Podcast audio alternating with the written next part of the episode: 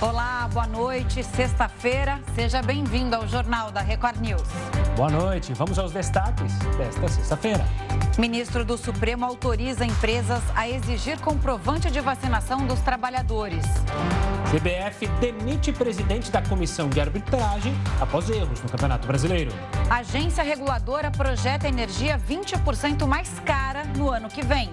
E ainda, a Conferência do Clima chega ao fim com metas ambiciosas, mas sem acordo oficial.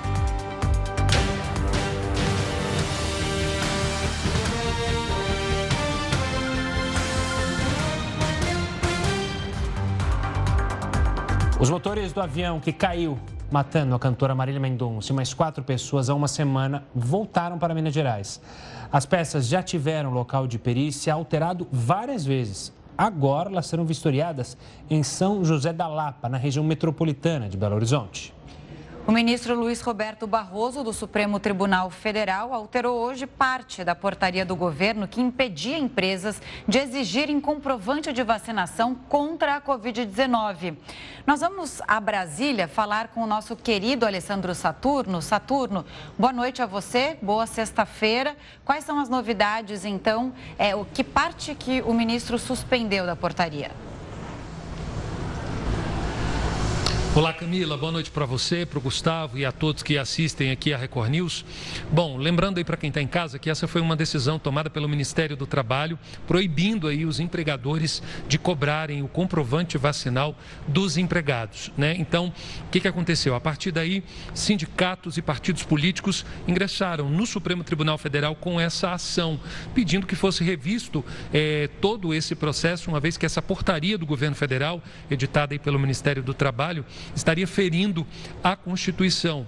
E aí, essa resposta foi dada hoje. A decisão foi tomada pelo ministro Luiz Roberto Barroso. E com isso, os empregadores, eles podem exigir o comprovante de vacina dos empregados. Só que essa decisão, ela não vale para as pessoas que têm alguma contraindicação médica. Além disso, Camila e Gustavo, pode ocorrer a demissão é, caso né, a pessoa não apresente o comprovante de vacina. Vale lembrar aí um bastidor que o ministro Luiz Roberto Barroso, ele é um defensor da ampla cobertura vacinal para conter a pandemia. Nós conversamos né, com um especialista e ele vai trazer agora para a gente a visão dele, é o doutor Alexandre Rica, ele é especialista em direito empresarial. Vamos ouvi-lo. Nós temos um consenso já no ambiente médico e científico de que a vacinação é o melhor instrumento, é a melhor via para a contenção da pandemia coronavírus. Não apenas para a proteção do indivíduo, mas também da coletividade. Então, o ministro Barroso foi bastante assertivo em sua decisão, especialmente porque salvaguarda preceitos de ordem constitucional e preceitos técnicos, médicos, funcionais no âmbito das questões que envolvem a técnica e especialmente as questões científicas. Essa foi uma notícia ruim, digamos assim, para o ministro Onix, afinal, para o governo. Teve notícia boa também, né? O presidente do Senado, Rodrigo Pacheco, disse hoje que a PEC dos precatórios deve ser voltada ainda nesse mês. Nos bastidores, a avaliação qual foi? Positiva? Exatamente. Olha, Rodrigo Pacheco, ele deu essa informação num evento que está participando lá em Portugal, né? Disse que a ideia é votar o quanto antes. Até porque, para deixar quem está em casa bem informado, o fio condutor, o principal elemento que vai dar esse fôlego para o novo programa social do governo, o Auxílio Brasil, é a PEC dos precatórios. Na verdade, o governo está aí postergando o pagamento dessa PEC para garantir esse dinheiro para poder bancar o valor para o novo programa Auxílio Brasil. Repercussão. Aqui em Brasília repercutiu imediatamente, né? Senadores da oposição, eles não estão satisfeitos com o texto que veio da Câmara, acreditam que é um texto muito amplo e que o presidente do Senado, Rodrigo Pacheco, ele terá que fazer mudanças se quiser conseguir é, a ampla maioria para poder aprovar a PEC. Lembrando que há uma proposta de emenda à Constituição, assim como ocorreu na Câmara dos Deputados, é uma votação, como se fala é, no, no, regimento interno do próprio Congresso e da Câmara, uma votação mais difícil, né? mas ela precisa de uma concentração maior de votos. Então ela precisa ter aí uma votação muito mais expressiva e em dois turnos. Aconteceu na Câmara, primeiro e segundo turno, e no Senado não será diferente. Então a promessa do presidente da, do Senado, Rodrigo Pacheco, é que ocorra em novembro, justamente para que o pagamento do novo Auxílio Brasil já ocorra em dezembro, né, dentro dos valores previstos aí pelo governo. Camila e Gustavo. Saturno, é interessante dizer também que o Rodrigo Pacheco é a favor da PEC dos precatórios é, e de encontrar uma saída para é, que o governo consiga pagar um auxílio é, Brasil um pouco maior do que vai ser pago agora em novembro, mas ele já disse em entrevistas anteriores que ele não apoia, não simpatiza com o furo do gasto de tetos, oh, do, o, o, o, teto de gastos. O furo do teto. É, furo do teto. É Exatamente. Não, exatamente. É, às vezes dá uma, uma, complicação nisso, mas é realmente ele não, ele não compatibiliza com isso, porque essa definição do teto de gastos ela foi feita e tem que ser cumprida. Né? E um, uma outra informação super importante que os deputados, os senadores, perdão, da oposição estão alegando é que eles não concordam com a maneira que a PEC está vindo justamente eles classificam como uma PEC eleitoreira. É a palavra utilizada pelos senadores da oposição. Na Câmara teve aquele embrólio todo falando que votos foram comprados, emendas do, do, do relator teriam sido destinadas para passar para os deputados e aí eles votarem a favor da PEC, né? Essas são as informações de bastidor. Agora vamos ver como que o Senado, uma casa com um número bem menor, bem mais reduzido, vai lidar pra, com essa manobra do presidente. Lembrando assim que ontem, né, ele aprovou dois projetos justamente relacionados a isso, créditos extraordinários para garantir o pagamento do Auxílio Brasil já em dezembro e também a manutenção dele até 2023. Agora, esse, essa raiz, essa base para poder realmente manter dentro do valor que o governo está querendo, vai depender da PEC dos precatórios, que nada mais é do que prorrogar esse pagamento que alguém entrou na justiça e ganhou do Estado, seja a União, os estados, enfim, municípios, e agora vai depender tudo disso. Rodrigo Pacheco acredita que em novembro ele consegue essa aprovação. Camila e Gustavo. Veremos. Saturno, um ótimo final de semana e até semana que vem, até segunda-feira. Tchau, tchau. Agora a gente fala de um grupo de ativistas que decidiu protestar contra os líderes mundiais no encerramento da COP26. Fantasiados, os manifestantes criaram uma cena do planeta sendo incendiado em uma fogueira as gerações futuras são muito claras e temos ouvido isso nas manifestações ao longo desses dias. Não é aceitável deixar para depois, porque as pessoas vão viver com esse problema. Então, é para ter o um máximo de pressão agora e acredito que é possível, porque todos nós precisamos disso. O protesto aconteceu depois de negociações da ONU para recuar o fim do uso de carvão e combustíveis fósseis. Depois da negociação, uma proposta enviada na última quarta-feira, pediu que os países acelerem a eliminação das fontes de energia poluentes. A medida esbarra nos interesses de países exportadores de petróleo. A 26ª Conferência do Clima da ONU terminou hoje em Glasgow, na Escócia. Para comentar a participação do Brasil especialmente, a gente conversa com Luiz Fernando, que é diretor de conhecimento da Fundação SOS Mata Atlântica. Fernando, você esteve lá, né? Primeiro, boa noite, bem-vindo ao JR News. O que o Brasil vai trazer de efetivo para a preservação da natureza?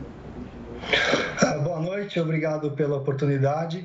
É, o Brasil teve uma postura um pouco diferente da conferência anterior, mas ainda uma postura muito reativa, é muito diferente do nosso passado, onde a gente tinha uma, uma, uma postura propositiva e de liderança é, internacionalmente no campo climático e ambiental. Nós assinamos um compromisso de assumir, de acabar com o desmatamento até 2030 nós assumimos um compromisso de diminuir as emissões de metano em 30% até 2030. Metano, a gente está falando principalmente é, da pecuária, da produção de carne, né, o arroto do boi. Então, nós trazemos para casa é, compromissos e uma lição de casa para fazer, mas ainda apresentamos para o mundo uma contradição. Essas, hoje mesmo foi é, divulgado o novo dado do desmatamento da Amazônia é, para o mês de outubro e ele foi o maior dos últimos cinco anos e aumentou em relação ao, ao ano passado. Então, o Brasil ainda é, leva muita desconfiança para o mundo, né? a sua credibilidade está bastante arranhada a partir de, uma, de ter dados contraditórios e uma postura do, durante a COP que cedeu é, e reagiu e não foi propositivo e muito menos ambicioso em contribuir para a gente enfrentar o aquecimento global. Luiz, pegando desse ponto que você mencionou, uma, um dos objetivos, se não o principal objetivo da comitiva brasileira, era justamente melhorar essa imagem que foi muito danificada nos últimos anos é, no Brasil para o exterior. Não conseguiu, conseguiu em partes. Como que essa visão é, dos países mais importantes do mundo e dos demais países está do Brasil? Olha, houve um avanço em relação à última COP, porque o Brasil não bloqueou as negociações é, de alguns capítulos importantes, como, por exemplo, do mercado de carbono. O Brasil, como governo, cedeu é, e ratificou documentos que não havia ratificado no passado, como esse compromisso de acabar com o desmatamento, o que é um sinal positivo. Mas a gente tem que destacar a ausência é, do presidente da República na COP, né, que seria um sinal de um compromisso político mais forte do Brasil e essas posições contraditórias. Né? O próprio presidente, duas semanas antes da COP, esteve na Amazônia, numa terra indígena, apoiando o garimpo ilegal. Então, a, a gente teve uma postura um pouco diferente de não bloquear as negociações, mas ainda com muitas contradições entre o que está assinado e a nossa prática. A nosso próprio compromisso de redução de emissões apresentado durante a COP, um novo compromisso, ainda ficou aquém do que o Brasil tem o potencial é, de alcançar e de contribuir para a gente fugir desse cenário de aquecimento acima de um grau e meio ou dois graus, que é catastrófico para o planeta e principalmente para as populações mais pobres e mais vulneráveis.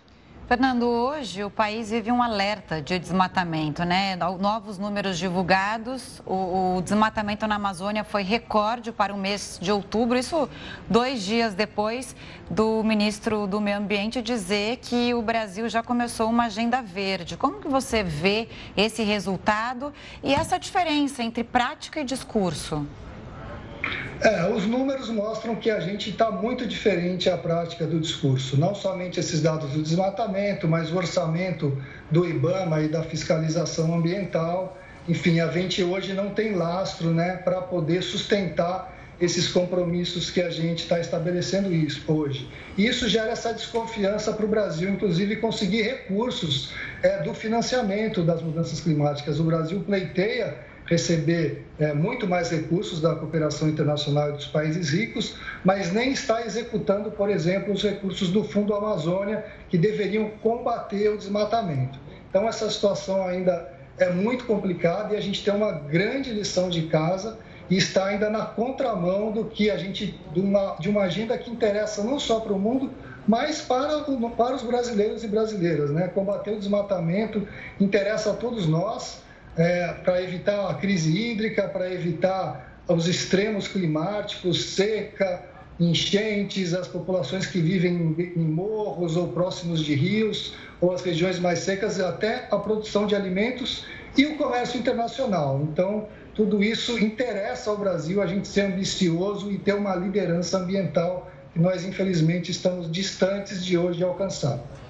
Luiz Fernando, ampliando na nossa conversa, a COP26 terminou oficialmente hoje. Só que o documento oficial ainda não foi acordado e a expectativa é que as comitivas continuem reunidas durante a madrugada para, enfim, divulgar só amanhã um documento oficial. O que, que travou essas negociações? O papel dos países grandes, que ainda são, você utilizou a palavra reativo, né? Um pouco na defensiva é, e não propositivas, principalmente citando Estados Unidos, China e Índia, que são os maiores poluidores? É, a gente tem três impasses aí que eles vão atravessar. Agora a plenária foi suspensa né, lá na, na Escócia, eles vão retomar as negociações amanhã.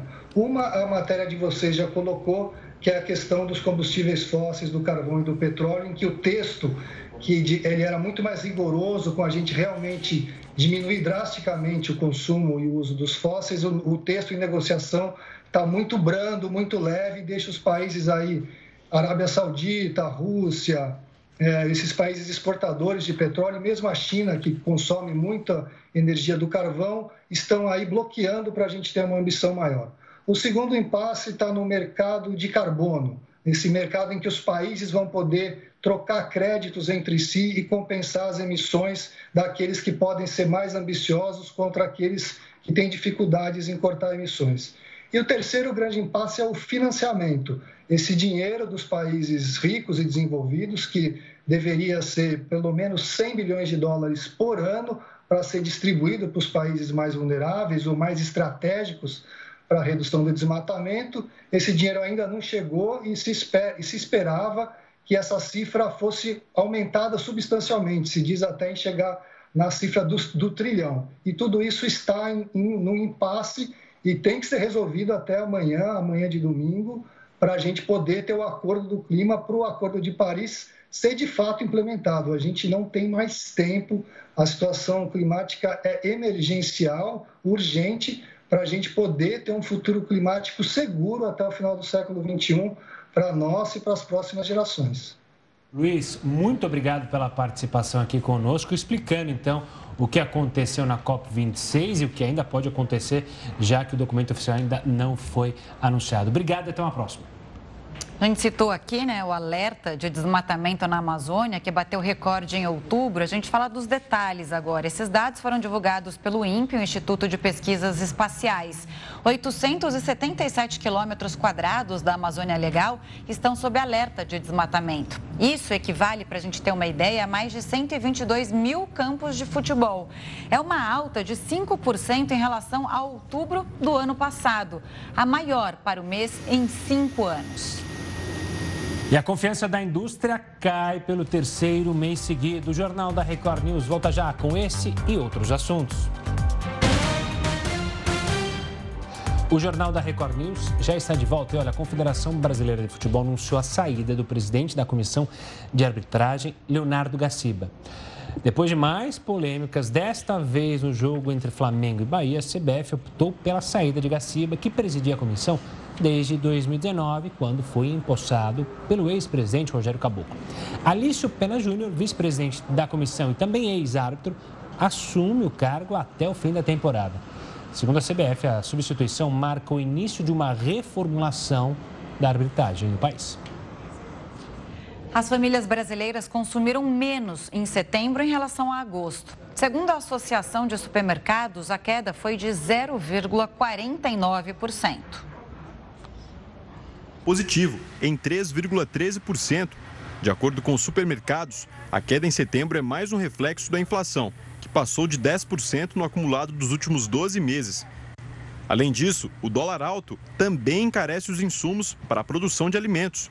E o resultado disso tudo pesa no bolso do consumidor, que passou a comprar menos. Apesar da queda em setembro, o setor de supermercados se mantém otimista com a chegada das festas de fim de ano.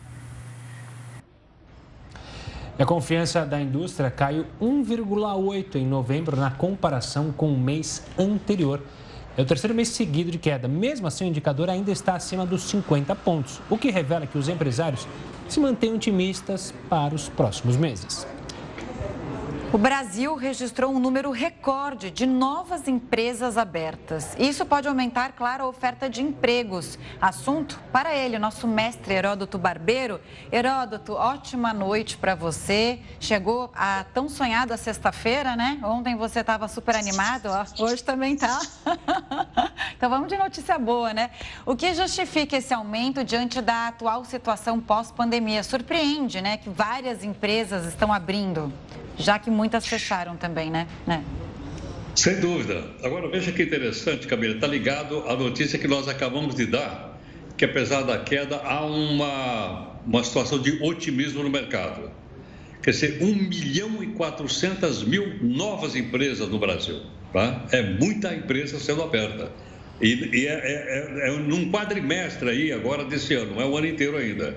1 milhão e 400 mil. Agora, tem uma coisa interessante que é o seguinte: é, a maior parte dessas empresas, por incrível que pareça, elas não aconteceram na região Sudeste, que é a região, assim, economicamente mais desenvolvida do país. Das cinco regiões onde mais abriram empresas, quatro estão no norte do Brasil. Por exemplo, tem uma ideia: o campeão de abertura de novas empresas, que são pessoas empreendedoras, é principalmente a região do Acre. Primeiro, Agora, mas o que é que contribuiu para a abertura? É que muitas dessas desses empreendedores, eles estavam na informalidade. Então eles não tinham papel, eles não tinham uh, registro nem coisa nenhuma. Por dois motivos. Primeiro, porque teve a pandemia. Segundo, porque a burocracia é terrível para abrir uma empresa. E agora eu percebi que o seguinte: houve uma mudança drástica na legislação e você é capaz de abrir uma empresa no Brasil em 22 horas, o que dá, portanto, menos de dois dias. Você é capaz de abrir uma empresa, olha que negócio interessante. E mais outra coisa importante: tem também um site chamado gov.br, onde a pessoa pode resolver rapidamente as coisas sem sair de casa. Então, com isso, é, as pessoas saíram para fundar as suas microempresas. E olha, nós estamos com um total agora de 18 milhões e meio de empresas no Brasil.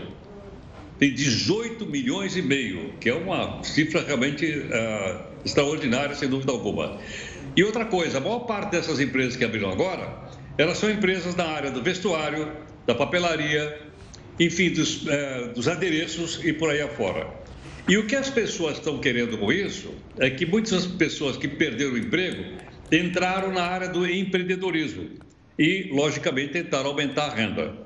Agora, você vai dizer, bom, mas qual é o futuro que tem esse, esse milhão e 400 mil novas empresas? Tem dois. Final desse mês, Black Friday.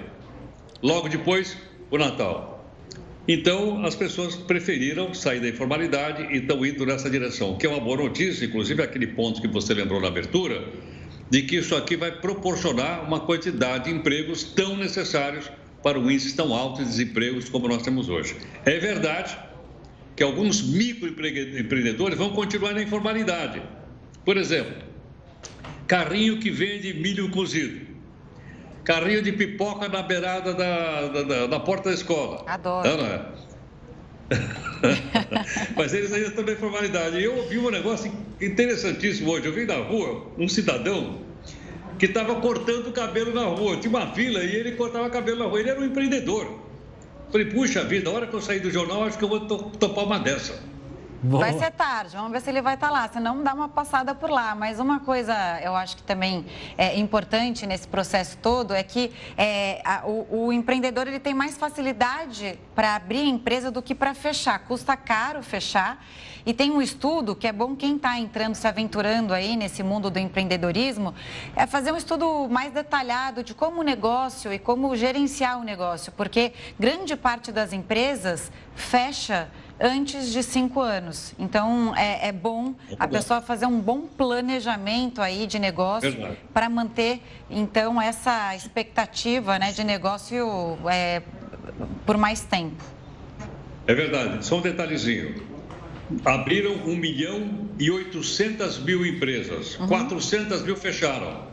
Então. É. Então, esse milhão e 400 é um saldo de abertura. Quer dizer que, como você vê aí, Gustavo, é um salto significativo. Não, e é bom lembrar que isso que vocês estão falando, principalmente o que a Camila falou, sobre buscar justamente estudo, não é coisa para grande empresário, não, é para pequeno empresário. Tem não, não. estudos claro. de graça pela internet, Senac, da vida, enfim, tem várias ferramentas para você, pequeno empresário, para um empresário familiar, né, que vai se juntar com a esposa ali para vender é, os produtos que você mesmo mencionou. Então, fazer um estudo para que a salvação não seja uma derrota, como você falou, de fechar logo depois de abrir.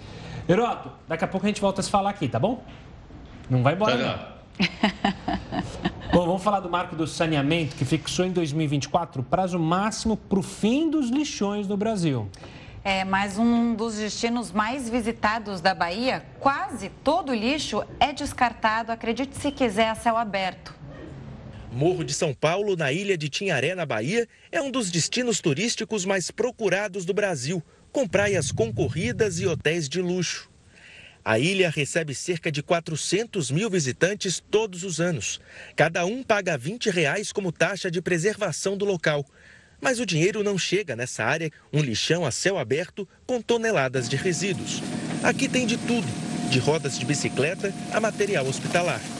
Todo o lixo produzido na ilha vem para cá. Assim que o caminhão chega, os catadores se aproximam.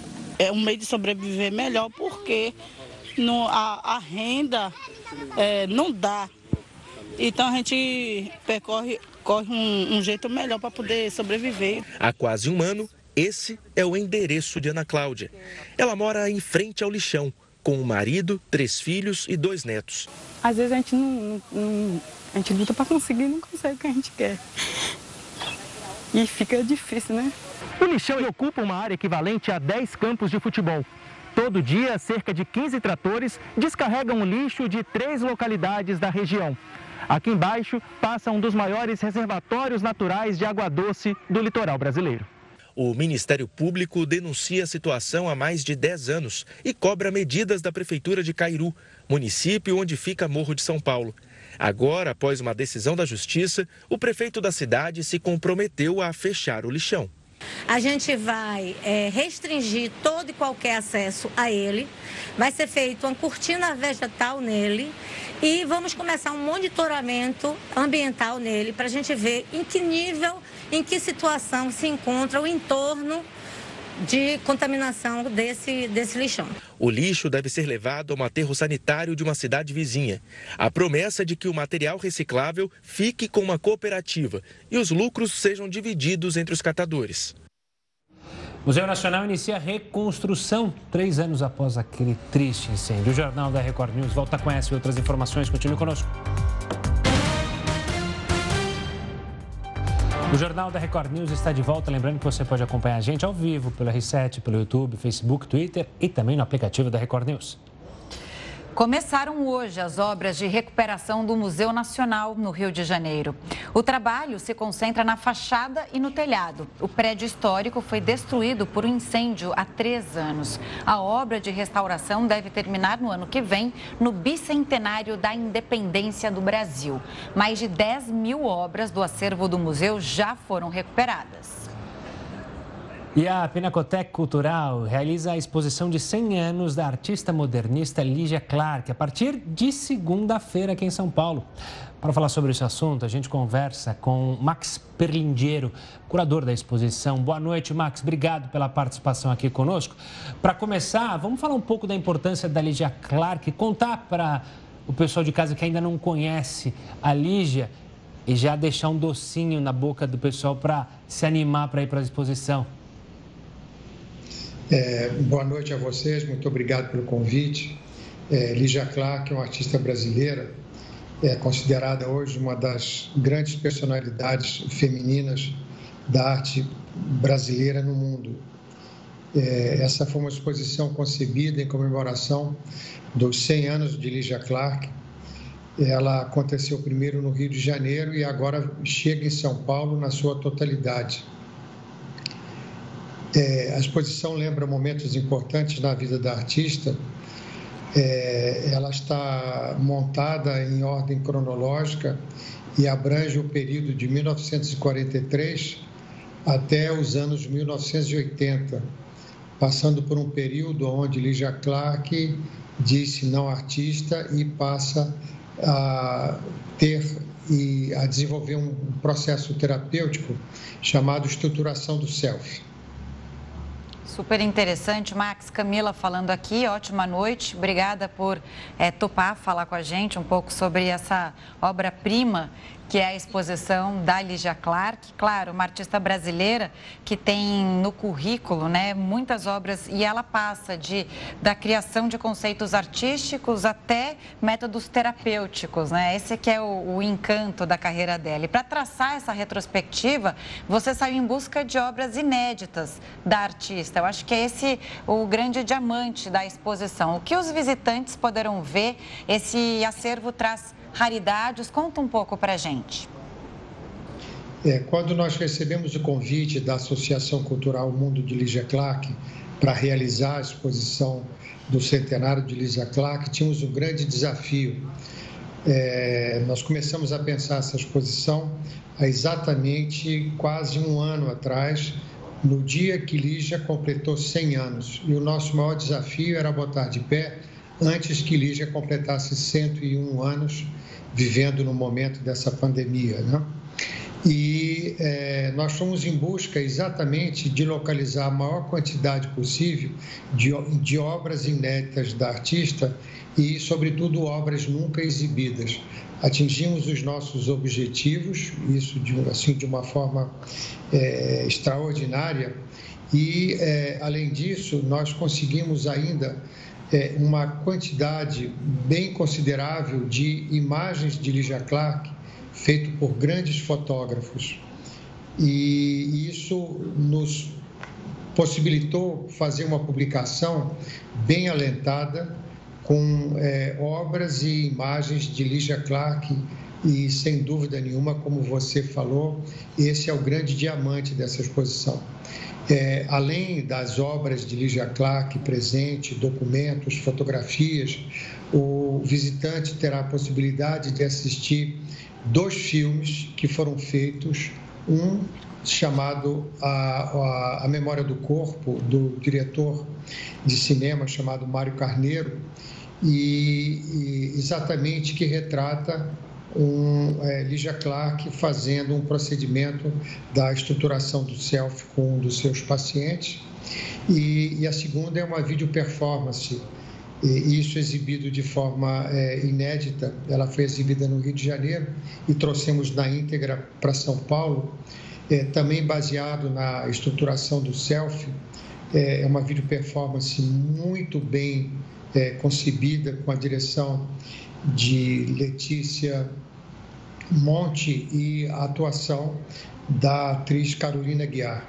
Quer dizer, esse, além das obras de Ligia Clark, esses dois momentos são singulares nessa exposição. Claro. Bom, o convite está feito, mas por favor, Max, como é que faz para chegar até a exposição? Aonde que está a exposição? É, precisa ter o passaporte é, da vacinação, comprovante de vacinação para entrar na exposição. Queria que você contasse detalhes. E só para fechar, passou pelo Rio, passou por São Paulo, né? o jornal é nacional. Tem chance de ir para outra grande capital, quem sabe? É, nós, é, quando nós fizemos a proposição de realização dessa exposição, nós queríamos dar uma dimensão nacional e, em planejamento, levar essa exposição para Fortaleza, no Ceará. Certamente, talvez não na sua é, totalidade, porque, afinal de contas, a maioria dos colecionadores que foram extremamente generosos estão com suas obras há quase um ano fora das suas casas e nos concederam São Paulo, mas a gente vai fazer um esforço muito grande sim para levar essa exposição a outras capitais do Brasil.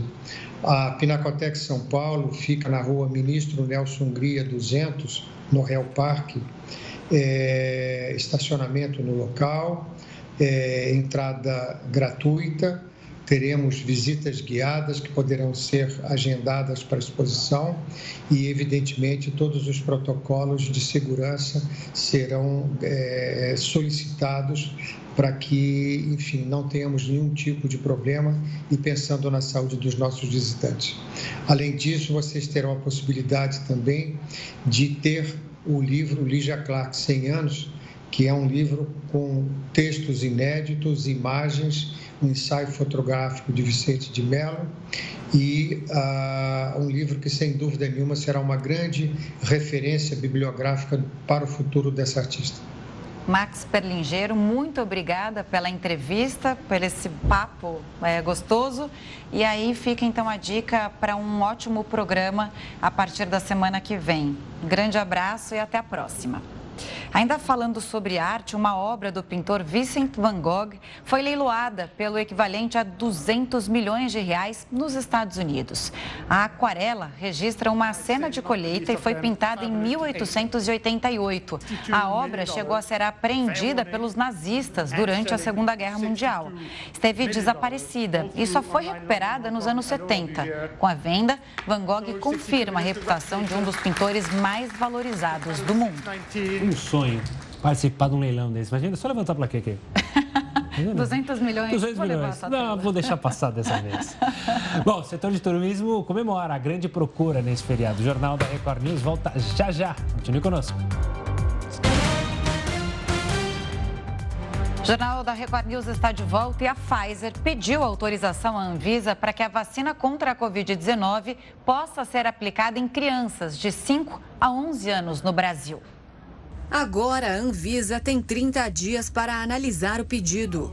Os técnicos da agência vão avaliar os estudos entregues e os dados referentes à segurança da vacina. A farmacêutica confirmou que a dose vai ser numa quantidade menor do que a aplicada em adultos. Nos Estados Unidos, o imunizante já foi aplicado em mais de um milhão de crianças a partir dos 5 anos de idade.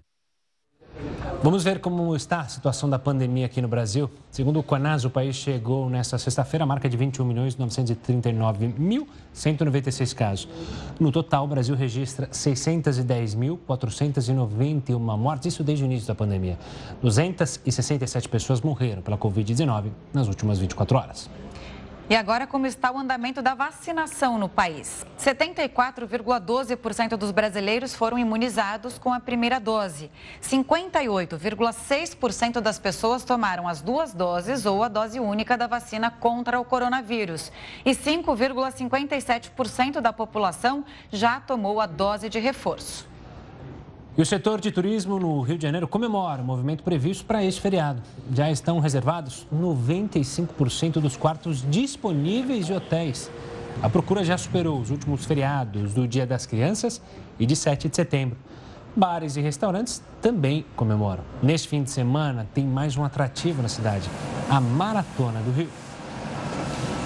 E por falar no Rio de Janeiro, Pedro Paulo Filho está na Ponte Rio-Niterói acompanhando a saída para o feriadão. Como está então a situação por aí, Pedro? Ótima noite para você.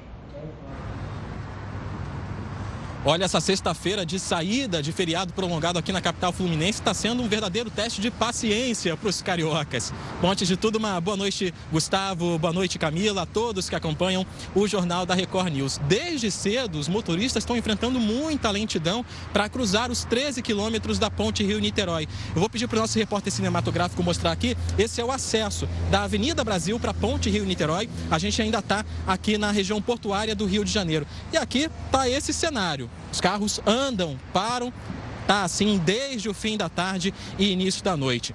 A lentidão, para vocês terem uma ideia, a travessia da ponte Rio-Niterói está girando em torno de 30 minutos.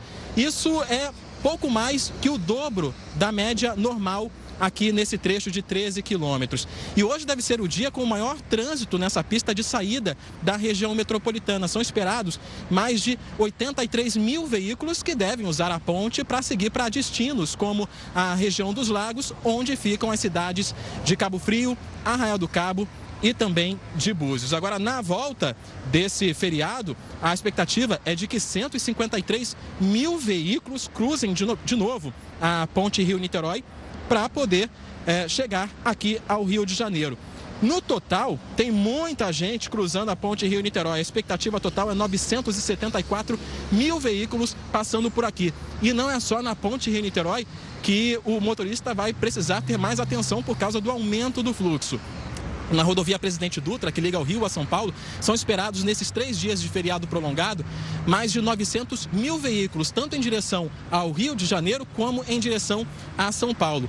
E um detalhe importante para quem está vindo para o interior do Rio de Janeiro é que apenas a capital e Niterói, na região metropolitana, já liberaram o uso de máscaras em ambientes abertos. Portanto, para o turista que está seguindo para outras cidades do interior do estado, aqui do Rio de Janeiro, sempre fica a recomendação uso de máscara, se preservar. Todas as cidades estão com baixo risco de contágio do novo coronavírus, mas essa circulação, esse aumento de circulação pode ser uma ameaça. Então, também depende de cada um de nós. Eu volto com vocês.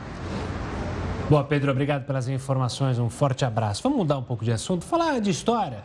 Chamar o Heroto. É que ele vai explicar para a gente que foi uma fake news que deu um impulso para a pro proclamação da República no Brasil. Heroto, explica pra gente que história é essa. Na verdade, na época, a gente pode dizer que não era fake news, era fofoca da boa mesmo, fofoca da maldosa. É, pois é, mas na linguagem de hoje é fake news. Fake news. Aí parece, é, pode parecer até uma brincadeira, pô, mas será que teve fake news mesmo? Já existia naquela época, né, Heroto? É, isso foi falso. Pois é, ah, mas, mas teve, viu, Camila? Porque veja o seguinte, a, a programação da República, que foi articulada por militares e civis, ela estava marcada para o dia 20 de novembro. Então, em vez do, da, do feriadão ser na segunda-feira, ia ser no meio da semana, ia ser no dia 20. Bom, mas acontece que o pessoal que estava organizando o movimento para proclamar a República e derrubar o Império, eles então resolveram antecipar, porque acharam o seguinte: é capaz do imperador, o Dom Pedro II, reagir e a gente não consegue derrubar. Bom, ah, no dia 15, os militares se reuniram com os civis e resolveram derrubar o primeiro-ministro. Os militares não saíram do quartel para derrubar o império. Saíram para derrubar o primeiro-ministro, que eles queriam trocar o ministro, tal de Visconde de Ouro Preto. E continuava o império. Muito bem, o chefe dessa, do, do lado militar era o Marechal Deodoro da Fonseca, que todo mundo conhece. Bom, o Marechal era amigão do Dom Pedro. O Marechal era monarquista. Mas pera um pouquinho. Mas o homem era monarquista? Era.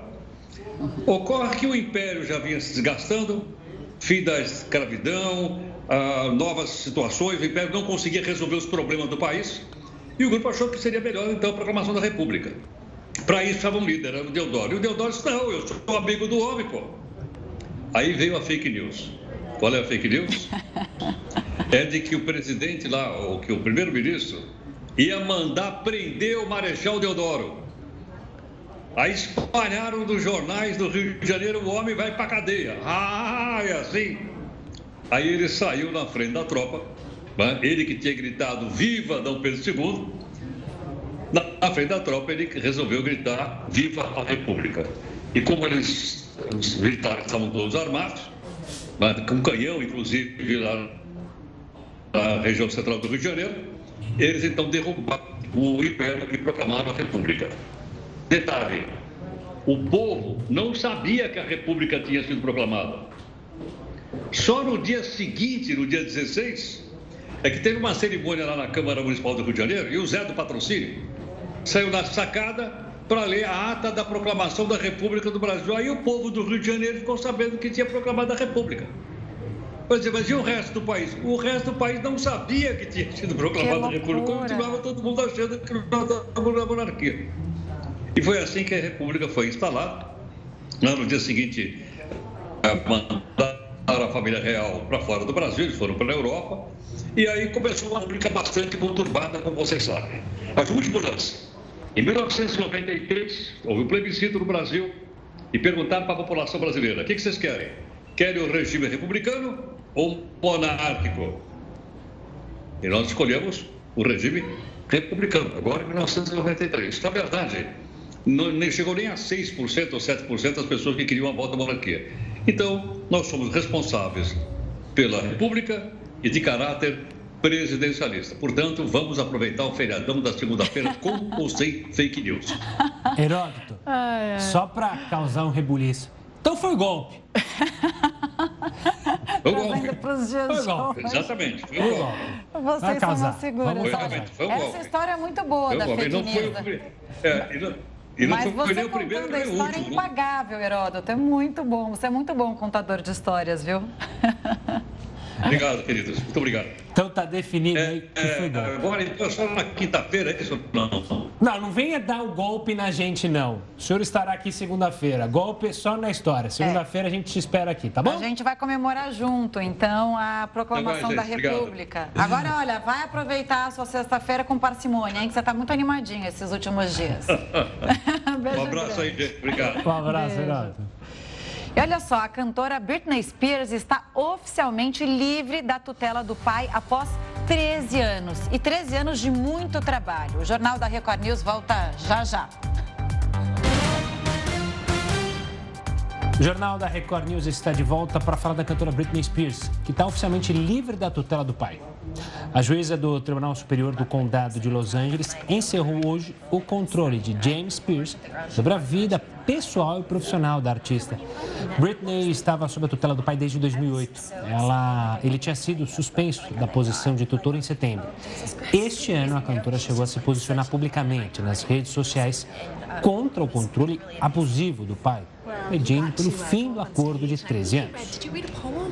Agora tem um convite para você. Daqui a pouco tem a Fazenda News ao vivo. É noite de festa em A Fazenda 13. Aquele sextor, como a gente gosta, né? E a Fazenda News vai trazer isso para o nosso repertório da noite, com ela, a jornalista Bárbara Sarini, e também o espião ovelha. No nosso talk show interativo, onde você também participa da nossa plateia virtual com a hashtag A Fazenda News, vamos falar também dos últimos acontecimentos em Itapecerica da Serra. Como será que ficaram as relações, os grupos depois da saída do peão Tiago, hein? Então já anota aí, logo depois da Fazenda 13, às 11h15 da noite, tem a Fazenda News, aqui na Record News. É o nosso pós-game, pós-jogo. A gente se vê daqui a pouco. Olha, os turistas podem desfrutar da beleza do Egito Antigo depois de um ano e meio de restrições.